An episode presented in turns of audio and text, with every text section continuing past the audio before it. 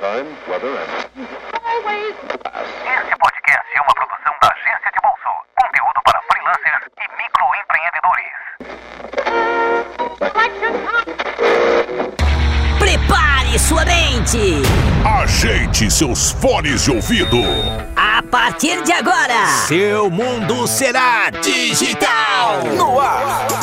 Trendcast.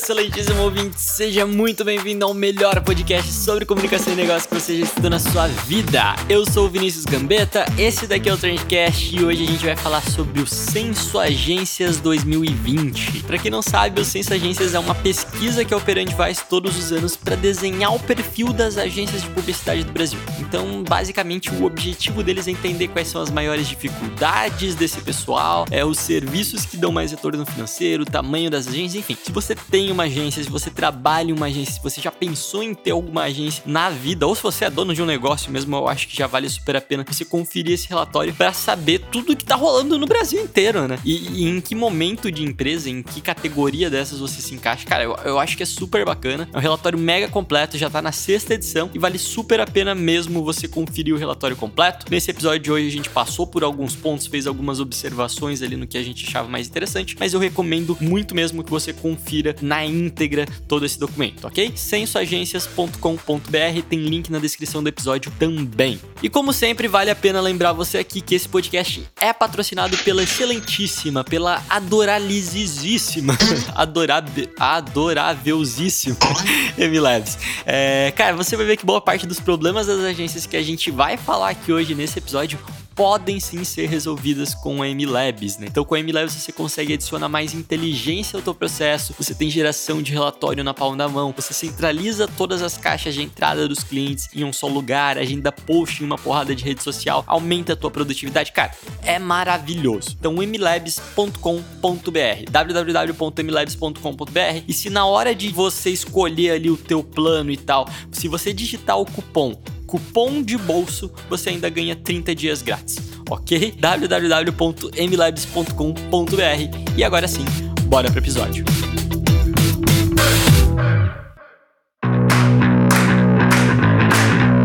Cá estamos a gente então para falar sobre o Censo Agências 2020. Para isso eu trouxe aqui a Manu. Manu, o pessoal já conhece a Manu. Manu, se apresenta, dá um oi pra galera. Oi, galera. Aqui é a Manu de novo. Pra quem não me conhece, eu sou redatora e gerente de projetos na antiga agência do Vini. Exato. E é isso aí, tamo aí pra falar um pouquinho. E pra quem te conhece também, né? É, e pra mim, quem me conhece, obrigada aí pelas cartinhas, pelo carinho. E a gente tá aqui também estreando na casa Luciano. Luciano Loff. É Loff que pronuncia? Isso, é isso aí.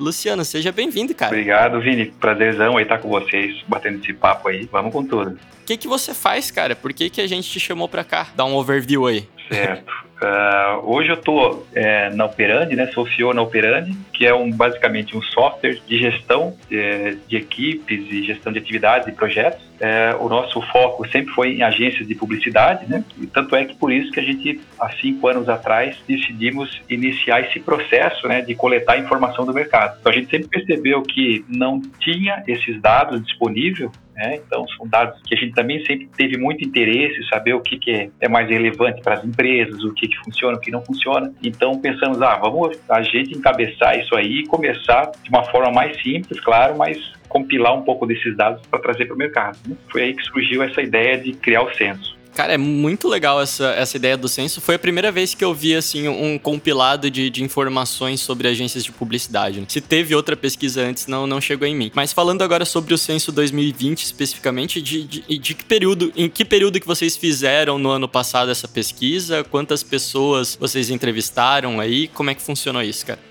Esse ano, 2020, é a sexta edição, né? O, o período de, que a gente coleta essas perguntas, né? As respostas, na verdade, fica, foi de outubro a novembro de 2019, então final do ano passado. É, e a pesquisa ela é 100% direcionada para os gestores das agências. Então, é mais direcionada justamente para quem lidera a equipe, quem lida com a parte financeira, quem lida com a gestão de projetos. E nessa última edição, agora 2020, a gente teve um total de 1.100 participantes. Então, a gente ficou bem contente aí que tivemos bastante pessoas participando, né? É uma amostragem bem bacana, né, cara? De todo o Brasil, diferentes tamanhos de agência, diferentes estados e tal. Inclusive, pessoal, na descrição desse episódio a gente tem o link para vocês conseguirem baixar é, o resultado do, do censo 2020 e vocês podem acompanhar todos esses dados que a gente vai estar tá comentando aqui agora. Mas já na, na primeira página, o que é mais interessante aqui é que vocês mostram a distribuição das agências nos estados, né? E a gente tem, não é surpresa nenhuma, mas 37% das agências do Brasil estão em São Paulo, aparentemente. Né? O maior mercado nosso é São Paulo, né? E inclusive as agências, né? Tem muita agência em São Paulo, realmente. Um detalhe importante aí, Vini, que a gente realizou nessa edição do, da, da, pesquisa, foi que dessa vez o, usuário ele pode fazer uma filtragem dos dados que ele tem interesse. Então, a gente tem a, a opção de você avaliar a pesquisa de forma dinâmica no site mesmo. Né? Ah, que bacana. Então você consegue, é, você consegue selecionar a região, né? Então eu quero ver todos os dados da pesquisa no meu estado, né? Ou eu quero ver todos os dados da pesquisa separada por porte de empresa, né? Pô, eu sou uma agência pequena, né? eu quero ver como é que é os resultados de agências é, no mesmo perfil que o meu. Né? Então a gente fez esse, esse trabalho aí, é, essa, essa gestão desses dados, né? Para trazer um pouco mais de valor nesses, nessas informações. Né? E claro que tem o, o, formato tradicional, que é formato PDF, que aí é um pouco mais colorido e tudo mais, né? Só que aí é a versão geral, né? É nível, nível Brasil. Então, eu vou te falar que esse material foi extremamente útil para mim, porque eu tô aí na, na estrada como redatora, né? Eu já tô aqui há quatro anos nessa agência, e eu comecei a me aventurar na gestão de projetos faz um ano. Só que eu fui aprendendo tudo na marra. Então, eu, eu vi muita coisa ali ali, é, digamos que a gente sempre acha que a grama do vizinho é mais verde, e tem muito dado ali que eu coletei que vai me ajudar muito em estratégia e gestão aqui dentro, coisa que eu não. Eu vi em livros, em cursos, mas não tinha noção de como era aplicado na própria agência. Então é legal, é, parece que é um, é um grupo de autoajuda, é um grupo de agências, é um grupo de agências que se juntam para falar sobre os mesmos problemas, as mesmas coisas, e aí elas acabam vendo que elas têm muito em comum. Isso acaba ajudando muito, apesar de não ser tanto propósito. Eu acho que essa é a parte mais legal, na verdade, você vê que existem outras agências que têm os mesmos problemas que você, então você não é nenhum alienígena nem nada do tipo. É, e a partir do momento que você consegue identificar que outras pessoas têm esse problema, você meio que vê o problema de fora, eu acho que fica mais fácil da gente conseguir trabalhar em cima dele, né? Uhum. E é legal porque aqui é uma agência pequena e a gente é relativamente novo, e eu acabo vendo como agências mais experientes lidam com certas situações e coisas que talvez a gente não teriam passado pela nossa cabeça aqui. Então, foi bem rico.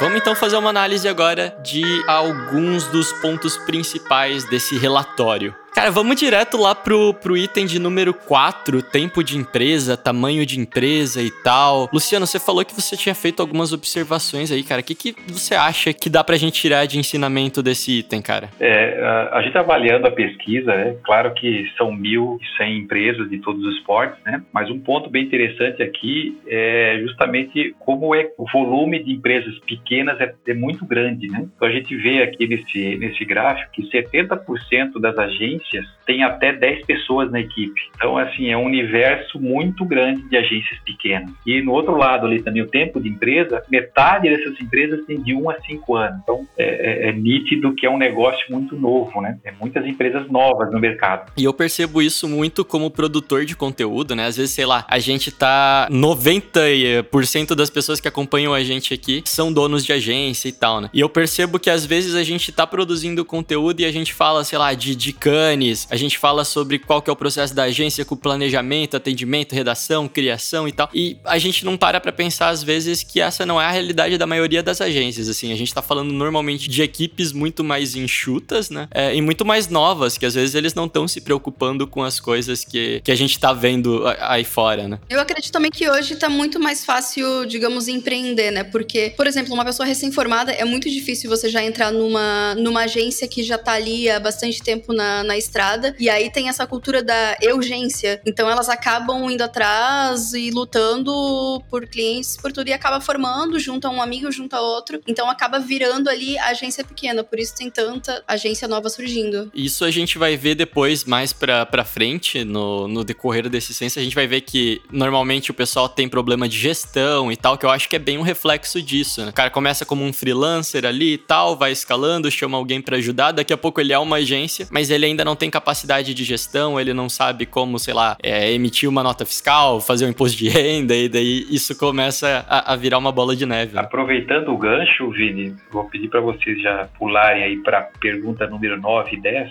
que está relacionado a essa questão da gestão, né? É, nesse ponto aqui, a gente percebe o quanto a gestão ela fica em segundo plano nessas agências. Tanto é que a maioria aqui respondeu que é somando aqui o pouco e quando dá tempo, ou seja, 64% dos respondentes disseram que se dedicam pouco ou muito pouco com a gestão do próprio negócio, né? Então, tu imagina. Nossa, isso é muito preocupante, né, cara? É preocupante. Né? Então, 36% comentaram que se dedicam muito à, sua, à gestão do próprio negócio. Né? Então, se os gestores não estão com um olhar tão atento à gestão. E, e, fazendo já um gancho com a pergunta número 10, que eu acho que é uma pergunta muito bacana essa, que é quais ativi outras atividades que o gestor exerce dentro da agência, né? Então, além de eu ser o CEO da agência, né, o proprietário, que outra atividade eu faço? Então, é, em primeiro lugar ficou a atividade de atendimento, né? em segundo planejamento, em terceiro financeiro administrativo. Então imagina, né? ele não dá atenção para a gestão, já é um fato preocupante. E ele também faz o papel de atendimento, então a coisa meio que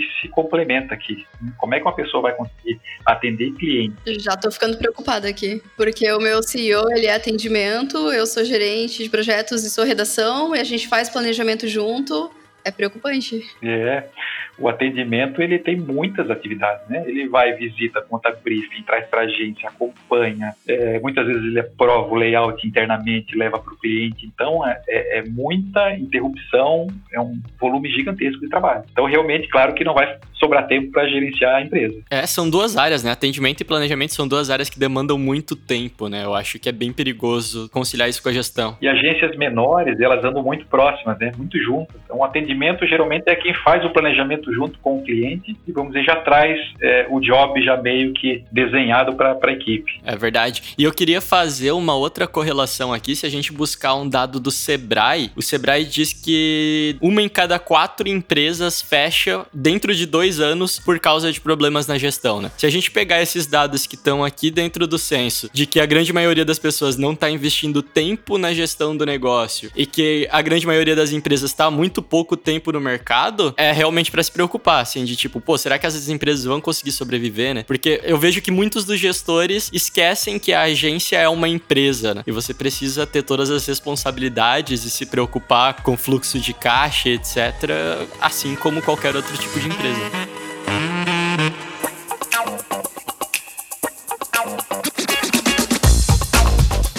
Tem outro ponto que eu separei aqui que eu acho que é bem bacana, que é o item número 12. É uma, um assunto mais relacionado ao fluxo de atividades, né? Dentro das agências. É, e a pergunta aqui era: como é que funciona o fluxo de trabalho na agência, né? E as opções tinham quem que encaminha os jobs, se ele funciona de uma forma distribuída, se ele é encaminhado para uma pessoa só, né? E em primeiro lugar ficou o atendimento encaminha os jobs para a equipe. Então também tem muito link com uh, o ponto anterior, né? Uhum. Então, a grande maioria são empresas menores. O atendimento, em muitos casos, é o CEO da agência e ele também faz essa gestão de atividades. Então, ele atende o um cliente, entra na agência e faz essa distribuição de jogos para a equipe criar. Então, ficou em primeiro lugar o próprio atendimento encaminha o trabalho diretamente para a equipe e em segundo lugar ficou tudo encaminhado para o gestor da pauta barra tráfego e ele distribui as atividades, né? Que é o formato, vamos dizer assim, mais tradicional, né? Você ter o, o tráfego que gerencia as demandas internamente.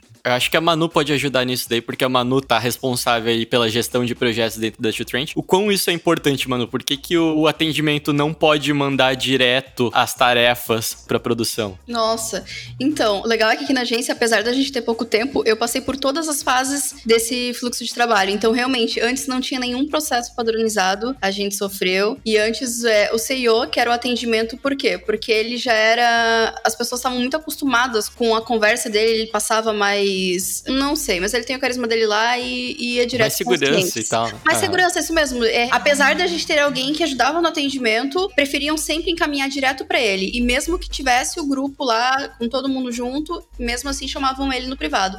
Então acabou desistindo e tudo vinha para ele e vinha direto para a equipe, se perdia informação, não tinha processo. E aí quando tinha algo que passava por mim, que eu estava organizando todos os jobs, eu ia encaminhar para o setor responsável e na verdade ele já tinha recebido várias coisas que eu nem tinha ouvido falar e aí atravessava e era aquela coisa, cada um que lute, bagunçado não tinha. Então aí que a gente parou tudo e falou, olha, não, a casa tá uma bagunça, a gente não tá dando conta dos clientes. A própria agência foi completamente esquecida, a gente ficou muito tempo sem pensar no planejamento aqui interno, sem tentar divulgar e era sempre para tentar apagar algum tipo de incêndio de cliente. Então a gente parou tudo, digamos que demos um reset e aí a gente começou a padronizar, usar processo e a gente é por isso até mesmo que eu entrei na parte de gerente de, de projetos aqui e aí a gente dividiu. Então o atendimento conversa com o cliente, ele me passa e eu vou fazer toda a questão de encaminhamento para o setor certo. Colocar nas pautas, né?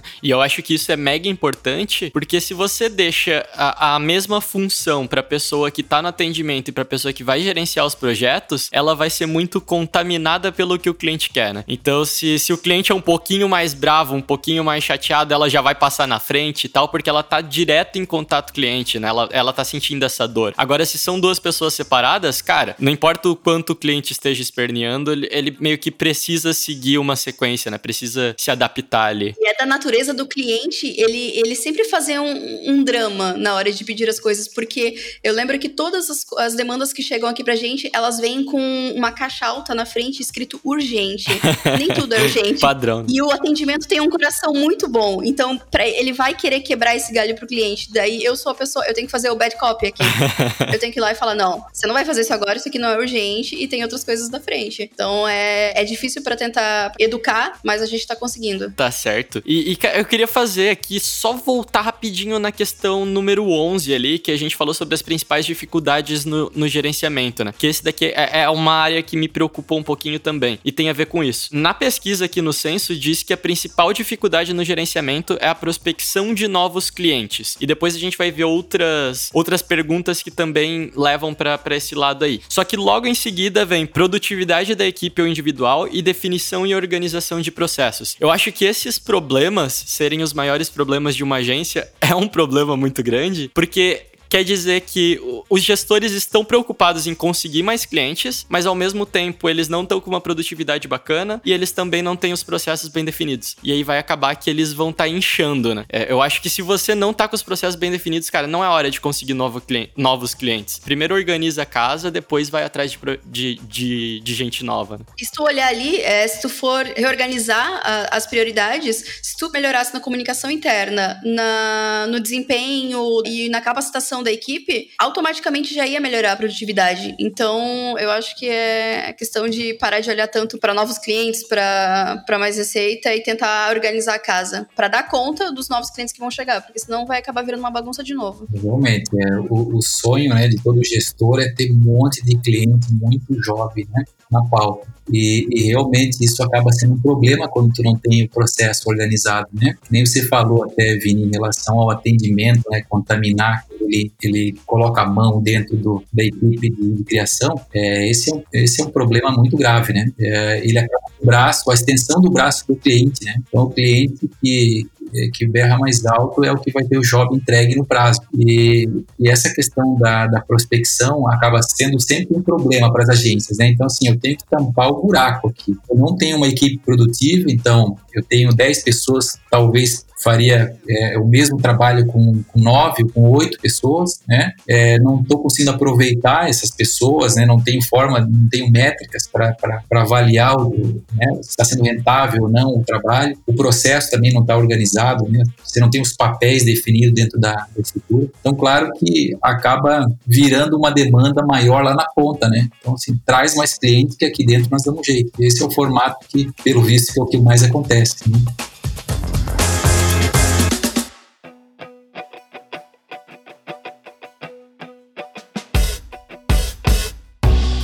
Se a gente for lá pra frente, cara, eu vou pular um monte a nossa pauta quando a gente fala de retenção de cliente. Na questão 32, vocês fizeram uma pergunta sobre frequência de ações para retenção de clientes, né? E 39% falaram que é muito baixo a quantidade de ações para retenção de clientes. Então, tipo, 60% dos gestores estão preocupados em conseguir mais clientes, mas ao mesmo tempo, boa parte dos gestores não está preocupado em perder cliente, né? E é muito mais barato você manter um cliente que já está na tua carteira do que você conseguir clientes novos. Então, eu acho que a partir do momento que você organiza todos os teus processos e essa deve ser a tua prioridade, organiza todos os teus processos bonitinho, aumenta a produtividade da tua equipe, trabalha com ações para reter a tua base de clientes e depois que tudo isso estiver rodando bonitinho, aí sim dá para ir atrás de mais clientes. Eu acho que deveria ser mais ou menos isso, talvez as prioridades aí do pessoal é, não, não estejam bem, bem elencadas, né? É, a tua, a tua análise ficou bem, bem correta aí, Vini. É bem isso. O pessoal tem a preocupação gigantesca em prospectar né, novos clientes, mas não tem preocupação em reter esse pessoal que já está na casa, né?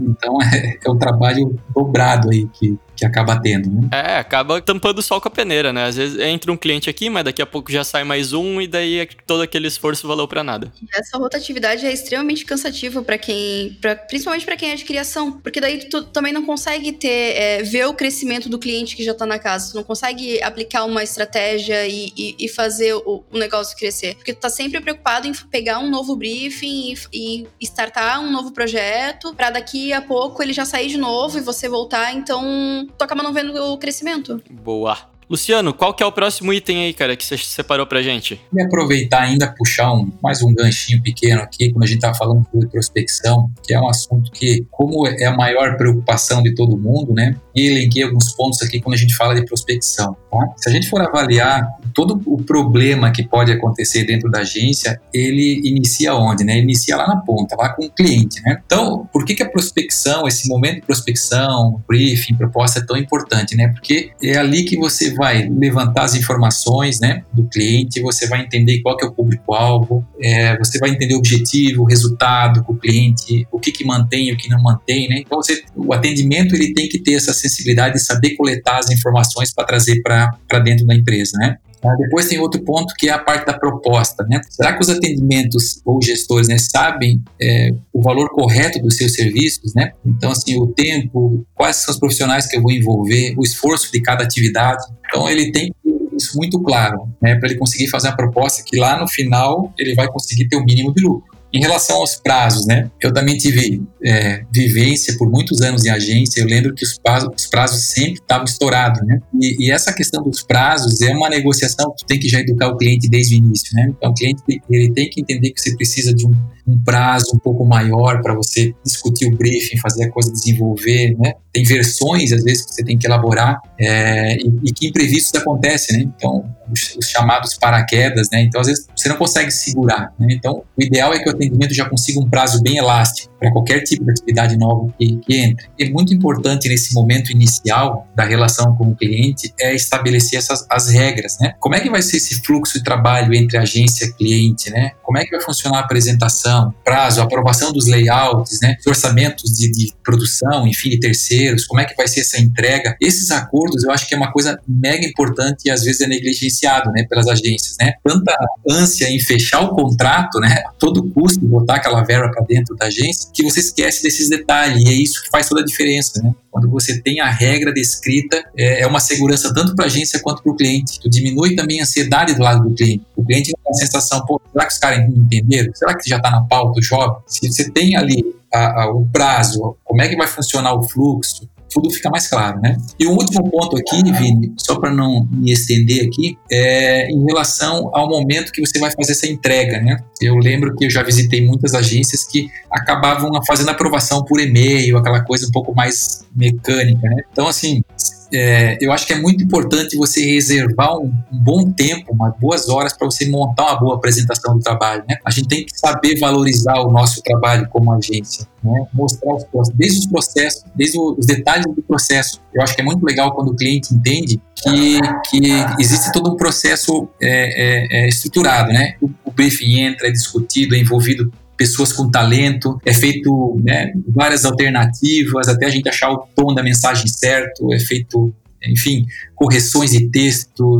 Eu acho que se o cliente entende esse processo todo, ele enxerga mais valor no resultado. Uma outra dica também que eu acho que é interessante é valorizar muito esse momento da apresentação. Né? Ali que você valoriza o trabalho da gente. Completamente, cara. E nessa questão de, de prospecção ali, é, na, a pesquisa de vocês disse que o índice de prospects que se tornam clientes ativos, de cada 10, em média, de cada 10 pessoas que entram dentro do processo comercial ali, é, o pessoal tá conseguindo converter duas, né? E eu acho que isso acontece justamente porque, tipo, o pessoal tá prezando pela quantidade, assim, né? Tipo, ah, vou prospectar a maior quantidade de clientes possível, assim. Quando eu acho que a gente deveria focar um pouquinho mais em, tipo, será que esse cliente faz sentido para mim? Será que vai ser bacana? E eu pego esse cliente, eu coloco ele, tipo, eu, realmente faço ele brilhar os olhos, né? Provoco aquele wow moment dele, fazendo uma apresentação bacana, faço um diagnóstico para esse cliente. De fato, gasto tempo é, e, e, esforço para conquistar esse cliente, para colocar um bom cliente para dentro da empresa. Eu acho que vale muito mais a pena do que a gente atirar para tudo quanto é lado, não se esforçar para conseguir o cliente e acabar conseguindo aqueles clientes às vezes que eles não estão dispostos a gastar muita grana, que ele vai ter ali 100 reais por mês para investir em anúncio, eu acho que se a gente tá planejando crescer, a gente precisa escolher um pouquinho melhor os nossos clientes. E quando você falou de combinar as coisas com os clientes, quem quiser saber um pouquinho mais sobre como fazer isso, é só jogar no Google aí acordo de nível de serviço. É um negócio que vem, tipo, desde o tempo da, da indústria e tal, e é super aplicável dentro de, do modelo de uma agência, você fazer esse acordo entre as partes do que, que cada um precisa fazer. Eu acho que esse talvez seja um dos maiores problemas de agência agências mesmo.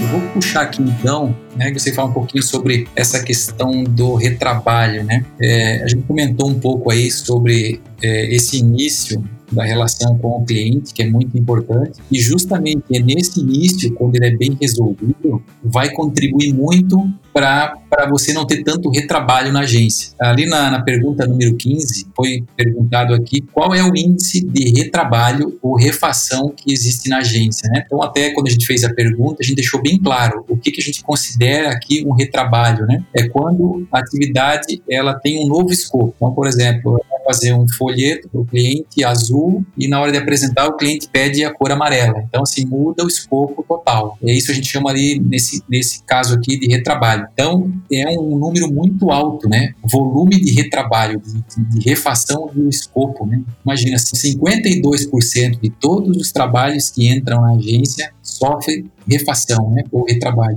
Então, imagina, metade da minha produtividade vai embora, né? Basicamente é isso que, que traz esse resultado, né?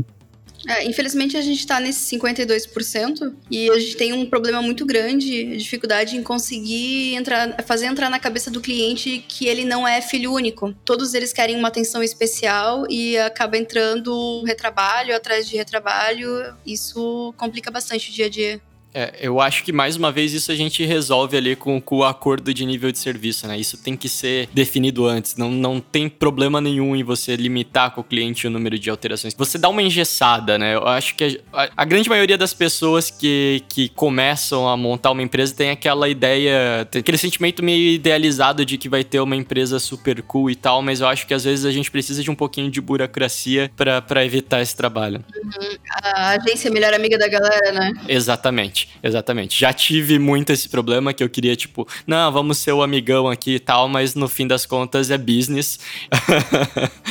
Mas eu acho que o, o, o, importante é você entender que se trata de um negócio. E, cara, não tem problema você pegar e você colocar um pouco de regra em cima do negócio, você burocratizar um pouco para que faça sentido, para que você não, não se mate de fazer alteração ali e quando você vai ver, você tá pagando para trabalhar, né? É, a gente tem muito medo hoje de dizer não, porque parece que a qualquer momento o cliente vai bater na agência que tá ali na esquina, porque a agência tá brotando agora a cada buraco. Então, aí a gente acaba sempre quebrando esse galho, tentando encaixar isso para ser legal, para dizer, olha, lembre-se da gente, da gente quando outra agência oferecer algum orçamento. Mas a verdade eu acho que é quase o contrário, na verdade. Porque eu acho que o cliente ele valoriza a agência que sabe, que, que, que consegue se impor um pouco mais, sabe? De todas as vezes que a gente se impôs dentro da agência, a gente conseguiu um respeito do cliente. Tipo, se você não tiver medo de falar pro cliente, não, olha só, a gente vai precisar de tanto tempo para executar um trabalho legal, para fazer um planejamento assim, assim, assado, e eu vou precisar que você me dê isso, isso, isso de contrapartida. O cliente topa, cara. Normalmente o cliente topa. É que normalmente as agências não fazem isso, e aí por isso acaba sendo um problema. Mas se você fizer isso, você vai perceber que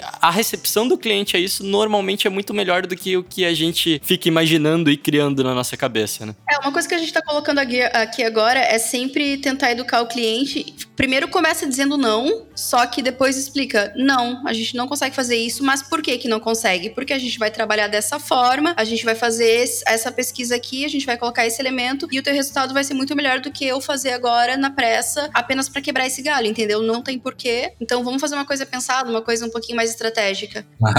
O que Manu comentou aí é é justamente a verdade nua e crua, né, do que, que realmente acontece. É, nessa questão aí, eu acho que assim, se o cliente ele tem a percepção que o processo está enrolado, né, que a coisa não é profissional, ele pensa o seguinte, porra, já que a coisa está desorganizada, então eu vou botar a ordem aí, né, eu vou pedir o que eu quero que seja feito. Então, é justamente isso, né, é, se a agência dá brecha para ele ter essa sensação de insegurança, ele vai tomar as rédeas, né, e claro que o ideal é fazer esse trabalho desde o início, né? Um cliente que ele entra torto na agência é bem mais difícil de você organizar com ele, né? Então, acho que a maior dica aí é, é realmente trabalhar de forma profissional, que nem o Vini falou ali, burocratizar um pouco mais o processo e o cliente enxergar um pouco mais essa é, que é uma empresa, né, que tem processos, né, que são pessoas que têm talento, que precisam tempo para desenvolver um bom trabalho, né, e não dá para o cliente também é, é, ficar com a agência só porque a agência apaga incêndio o tempo todo, né? Já pensou o único diferencial da agência é porque ela faz quando o cliente pede, né?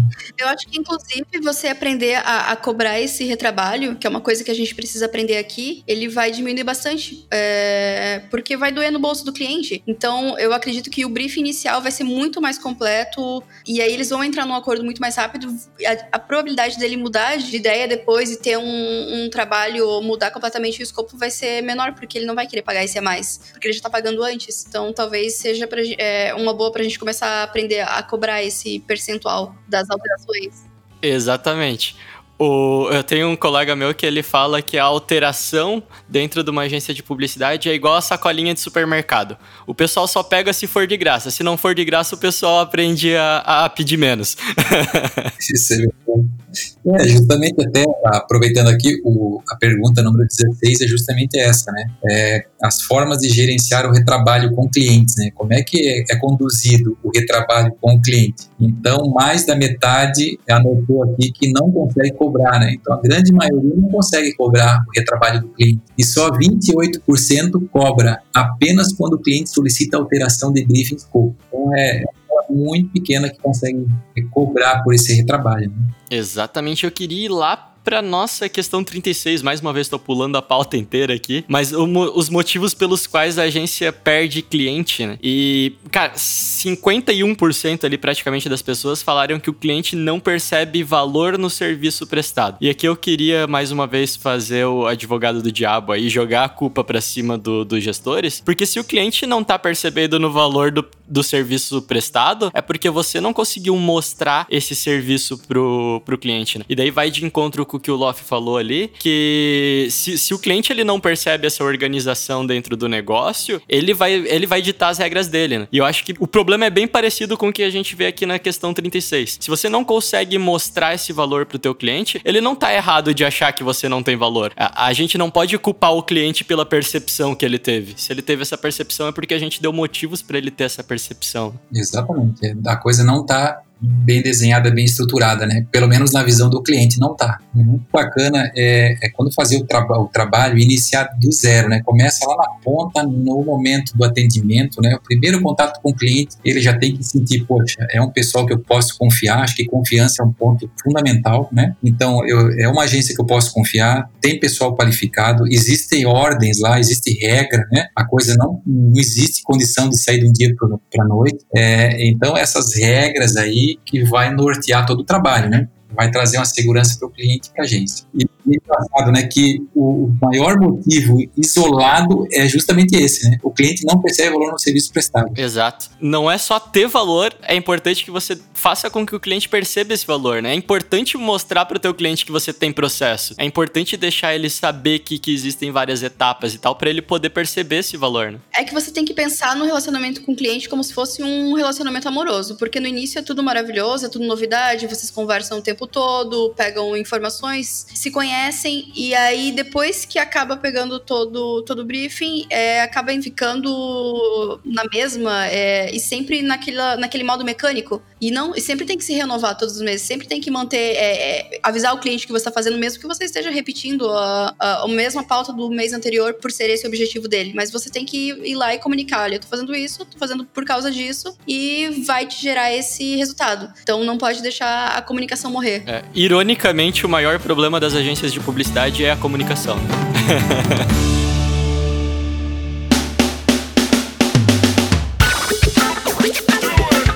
Deixa eu aproveitar aqui o gancho. Tem dois, duas perguntas aqui que também se complementam um pouco. Vamos lá para a pergunta 17 e 18, que é formas de gerenciar a produtividade. Então, o, a pergunta 17 ali foi: qual é a forma que você faz né, para avaliar a produtividade da equipe? Então, é, você vê ali que as duas primeiras posições são meio que no achismo. Em primeiro lugar, analiso a qualidade do trabalho. Então, imagina, né, você vai analisar a produtividade com base na qualidade do trabalho. E o que, que é qualidade, né? Qualidade é completamente subjetiva. Né? Objetivo, né? Então, assim, você não vai medir. Claro que a qualidade é essencial. Eu acho que a qualidade ela é algo que tem que ter sempre. Nada sai sem qualidade da agência, ponto. Agora, avaliar a produtividade com base na qualidade, né? Então fica um pouco difícil aí. Em segundo, é, faço reuniões e feedback. Também é muito importante, mas não tanto quanto o terceiro lugar, né? Que é avaliar o tempo, né? O esforço vendido no trabalho, né? Então, quando a gente fala de produtividade, o que, que é? Basicamente,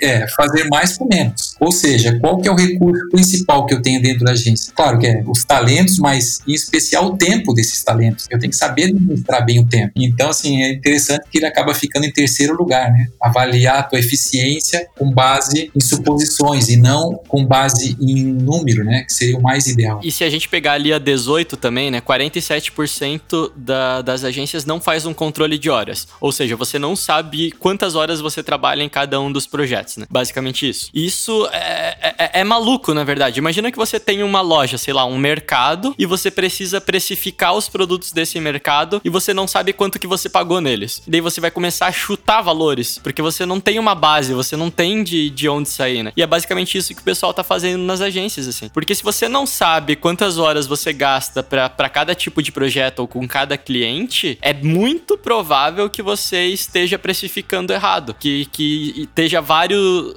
Você deve ter na sua carteira vários clientes que te dão prejuízo e você não sabe. Às vezes o cliente paga muito bem, é, mas ele tá te dando prejuízo. E às vezes o cliente que não paga tão bem e tal, ele é ele tá te dando um lucro absurdo e você não sabe, porque você não tá conseguindo mensurar isso, né?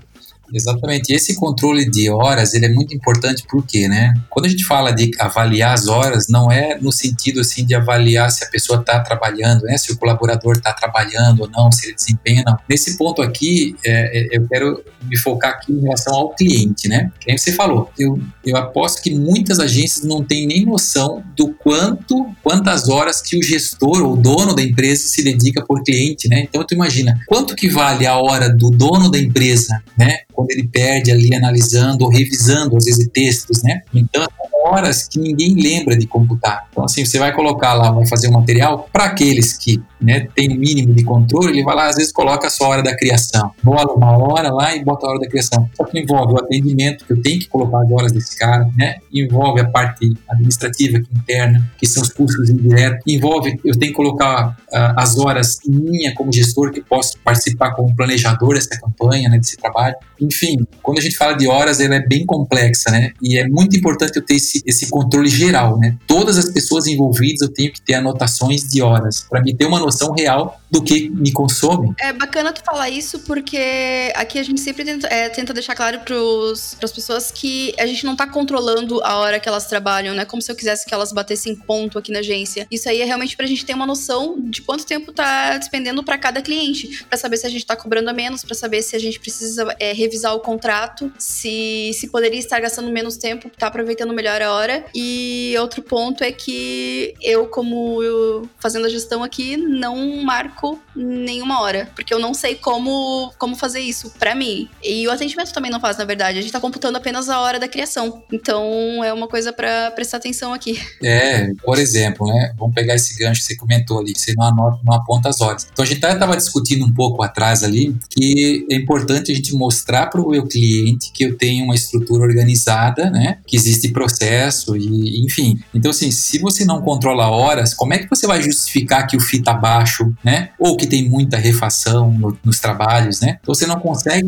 É, tem até uma frase muito famosa, né? Você não consegue melhorar o que você não, não, não controla, né? Então como é que você vai dar um passo a mais na tua gestão se você não tem o mínimo de controle, né? Então a gente tem que colocar essas horas no papel e ir otimizando, né? Pô, tô usando muitas horas do meu principal criativo e pouca hora do, do estagiário. Pô, de repente aqui pelo FII que eu recebo eu tenho que inverter. Então, essas análises a gente tem que saber fazer. E é só apontando hora de todo mundo. É, e eu acho que tem um, um, outro negócio aí que, em geral, o gestor ele não percebe, ele não consegue perceber o quanto a hora dele é importante, né? Enfim, a hora de todo mundo, né? Não consegue traduzir isso para dinheiro. Tem um seguidor nosso que eu recomendei para ele ele utilizar uma ferramenta de geração de relatórios, né? É, para ele gerar relatório para os clientes, né? Ficar enviando relatório automático para os clientes. E ele me falou: ah, cara, a ferramenta custava 29 reais. E ele me falou: ah, cara, eu não, não quero fazer isso porque eu tiro um dia por mês e eu faço todos os relatórios de, dos clientes e envio para ele. Cara, ele tá deixando de gerar o relatório automático para passar um dia todos os meses é, gerando relatório pro cliente. Ele tá economizando 29 reais para passar um dia inteiro gerando relatórios dos clientes, né? Então imagina quanto não custa a hora desse profissional.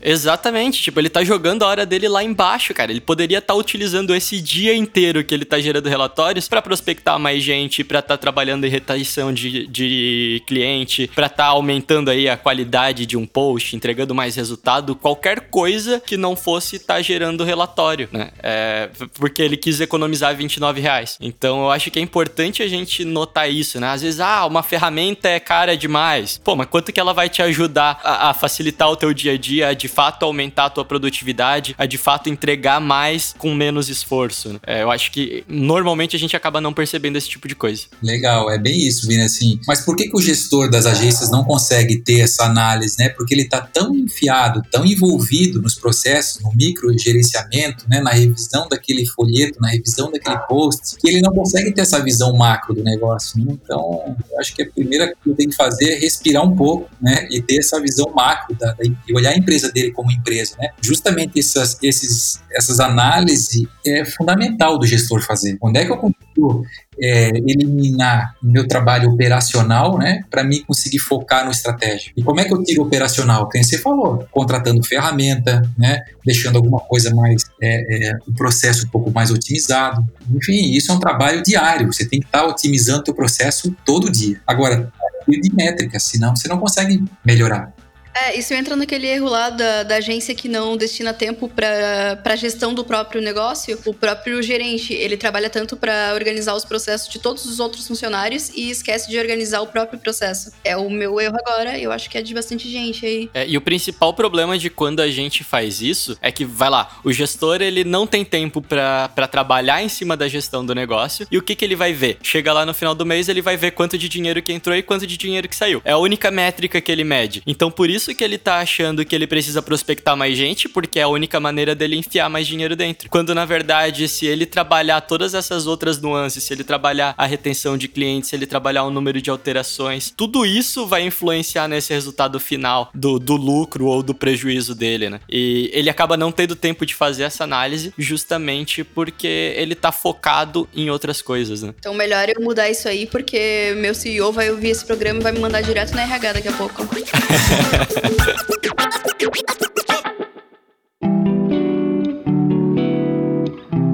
Vamos lá, Loft, tem mais alguma, alguma anotação aí, cara? Eu tenho, eu tenho mais duas aqui que são bem bacanas, tá? Pra gente ir caminhando aí para o encerramento. Falando um pouco de tendências aí para frente, né? A pergunta número 21, que é quais são os serviços com melhor rentabilidade financeira, né? Que, que eu fiz? Essa pergunta eu fui lá na pesquisa é, Censo Agências do ano passado e trouxe o, o gráfico do ano passado, até para a gente ver como é que é essa movimentação, né? O que, que subiu e o que, que desceu aí. Então, assim, em 2019, em primeiro lugar, o serviço que tra trazia maior rentabilidade era criação. A criação caiu em segundo lugar. Ano passado, gestão de mídias sociais, né? Instagram, Facebook, etc., estava em segundo. E esse ano ele pulou para primeiro lugar. Então, aqui aqui teve uma inversão, né? Criação caiu um ponto, né? E gestão de mídias sociais subiu. Gestão de mídias pagas, ele estava em terceiro lugar e esse ano ele ficou em quarto, né? Então desceu um pouco aí a gestão de mídias pagas, né? Aí tem aqui o inbound marketing foi um que caiu bastante, né? Então, em 2019, o inbound marketing estava em quarto lugar como serviço é melhor rentabilidade financeira, e esse ano ele ficou em sétimo, né? Em sétimo lugar. Né? Então, o inbound marketing, dá para ver que ele está perdendo um pouco a força, e tanto é que ele caiu aí para sétimo lugar como item né, que traz mais rentabilidade. E o item que subiu também bem aí foi o web, né? Então, o web tinha descido um pouco, então, é, desenvolvimento de site, landing page, né, apps, estava em quinto lugar e, e subiu para terceiro lugar. Então, é, é, é nítido aqui que é, essa atividade mais é, relacionada à criação e gestão né, desse ambiente digital, né, da publicidade digital é o que está em alta mesmo. E, e, eu queria já puxar nessa mesma página, a gente tem ali o número 22, que é como você garante que um job ou projeto irá ter o melhor resultado possível financeiramente, né? E olha só, cara, que, que interessante, né? A maioria disse que tenta otimizar ao máximo o tempo investido no trabalho, mas ao, ao mesmo tempo, é, essas mesmas pessoas que acabaram de admitir que é importante otimizar o tempo investido no trabalho, lá nas questões anteriores, disse que não estava medindo o tempo, né? Então, tipo, as pessoas sabem que isso é importante e não estão fazendo fazendo. Resumindo, é bem isso aí. Você resumiu total. Sabe que é importante, mas não faz. Não, mas o censo 2021 vai me mostrar o contrário. Ó. Oh. O pessoal ouviu esse programa e aí já vai trabalhar nisso aí. Por favor, né, gente? Vamos, vamos melhorar aí. Eu queria, já que a gente tá falando de, de tendência aqui, lá na questão de número 27 tem habilidades a desenvolver na equipe. E eu achei muito interessante, me surpreendeu demais a parte de SEO tá em primeiro. É, talvez é, isso tenha a ver com essa subida ali da parte de web, o pessoal tá querendo agregar SEO junto. Então me surpreendeu, SEO tá em primeiro. É, eu não acho que deveria ser a principal habilidade aí pro pessoal tá desenvolvendo, até porque a inteligência artificial do Google tá ficando cada vez mais inteligente. Então meio que acaba que a estratégia de SEO agora se tornou produzir conteúdo de qualidade. É basicamente isso. Aqueles hackzinhos de ficar usando palavra-chave e tal, tá cada vez funcionando menos, né? Até porque o resultado que mostrou melhor rentabilidade foi a gestão de mídias sociais, né? Talvez desse para investir um pouquinho mais nisso. Exatamente. E indo nessa linha de mídias sociais, daí eu acho que faz sentido pra caramba o segundo item ali, que é a parte de BI, a parte de Business Intelligence. Porque se tiver um BI bem trabalhado, você desenvolver essa equipe, aí você consegue trabalhar isso dentro das mídias sociais, uma solução de, de inbound, enfim, consegue trabalhar qualquer solução dentro da publicidade se você desenvolver bem a habilidade de Business Intelligence, né? A parte de SEO, eu acho que ela é um pouco limitante, assim, não sei. Qual é a tua opinião, Luciana? É, eu concordo contigo, assim, né? É, o SEO, ele é mais um trabalho interno, né, de, de geração de conteúdo, de você se tornar cada vez mais relevante, né, é, do que especificamente uma, uma técnica, né? Eu concordo plenamente, assim, que é, o que era tão interessante no passado, né, esses hackzinhos e você subir e tal, hoje em dia está cada vez mais difícil, né? O Google está cercando enfim, né, é, dificultando aí essa, esses hacks, né? E, e isso está muito relacionado, né? Então, assim, a preocupação é você subir, né, os sites de uma forma orgânica, porque o pessoal está sentindo que essa gestão de mídias sociais está trazendo bastante retorno financeiro. E essa questão do business intelligence, né, apesar de ser um nome muito bonito, eu não sei se é comum nas agências ter essa cultura, né? Porque basicamente é, é você inteligência de negócio, né? Então, assim, será que não seria interessante eu ter inteligência de negócio para o meu negócio, primeiramente, né, para depois eu ter o BI para oferecer para os clientes, né? Então eu, a gente imagina aqui que é no âmbito geral, né? É, então, é, O MBA que eu tô fazendo agora, ele é uma junção da, das matérias de gestão de mídias sociais e inteligência de negócios. E isso foi uma coisa que a minha professora falou, que não adianta eu vender um, um BI pronto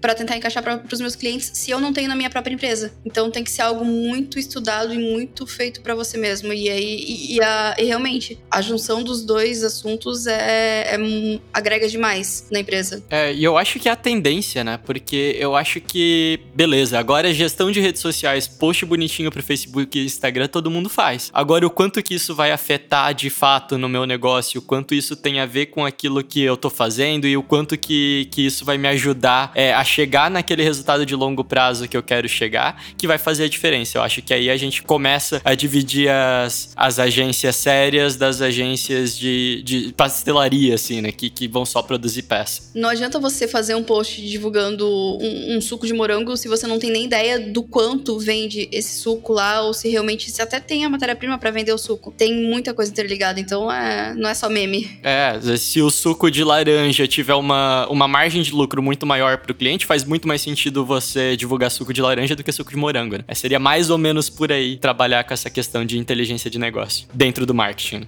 E essas estratégias, né, Minimano, é, orientado com dados, né, é, ela é muito mais interessante, né, pro, e o próprio gestor de marketing, né, o dono das empresas, né, que contratam as agências, eles já estão muito alinhados, né, então dificilmente uh, um gestor de marketing vai investir numa campanha se ele não tem o um mínimo de, é, de controle, né, do resultado disso aí, se ele não enxerga uma métrica, uma meta que ele, que ele possa alcançar. Então, essa, esse, esse trabalho envolvendo mais métricas, mais números, né?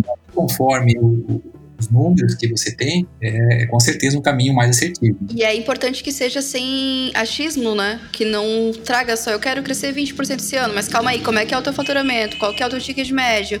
Tem muita coisa a ser calculada antes.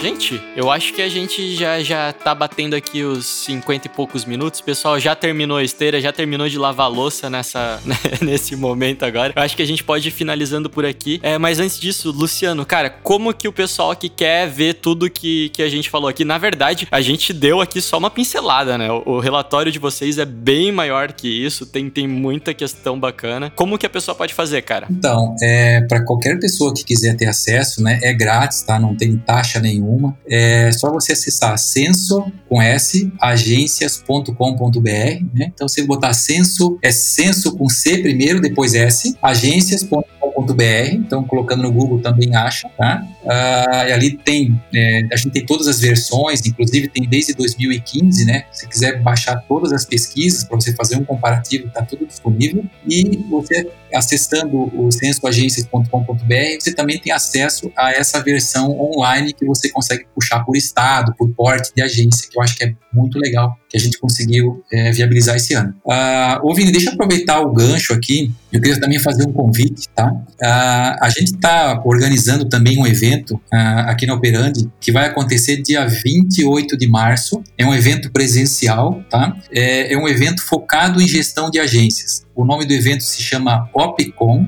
OP com com N, né? É op, e, e o site, né? opcom 2020 .com.br. Então, é um evento que a gente está é, há muito tempo sonhando em realizar. É um evento focado em gestão interna, também direcionado né, para os gestores é, e líderes de equipes nas agências. Ah, e a gente pretende trazer aí é, grandes né, speakers da, da, nossa área e da área de publicidade para estar tá falando sobre é, temas bem sensíveis, né? Por exemplo, precificação, é, sobre refação, sobre cases, né? É, vai ter muitos, muitos temas assim é, relacionados a essas dificuldades que os gestores enfrentam, né? Então, quem tiver interesse, né, vai ser aqui em Joinville, né, onde a gente está, nossa sede, dentro do par, de um parque tecnológico bem bacana aqui que a gente está. E fica o convite aí para quem quiser participar, tá? 28 é um sábado, sábado o dia inteiro. Então, de repente, quem é de fora de, de Santa Catarina, vem para cá, dar uma passeada, né? O Vini já tá pegando voo para vir já. É, eu não vou estar, tá, eu não vou estar tá em Joinville na época, mas a Manu vai. Eu já mandei o ingresso para Manu lá. Minha inscrição já tá feita. Aí, ó, quem quiser conhecer a Manu pessoalmente, só cola lá então. Não, eu sou tímida. Legal, o evento a gente está com uma grande expectativa. Fechou, vai ser incrível. Pessoal, muito obrigado por terem participado. Todos os links, tanto para vocês acessarem o censo quanto para o evento da, da Operante, estão no, no, na descrição dessa postagem aqui. Espero que vocês tenham curtido. Muito obrigado, Luciano. Muito obrigado, Manu. E a gente se vê na próxima semana. Valeu! Abração, até mais. Meu CEO vai ouvir esse programa e vai me mandar direto na RH daqui a pouco. Trendcast, um oferecimento MLabs. Toda a gestão das suas redes sociais em um só lugar. Esse podcast foi editado pela BZT,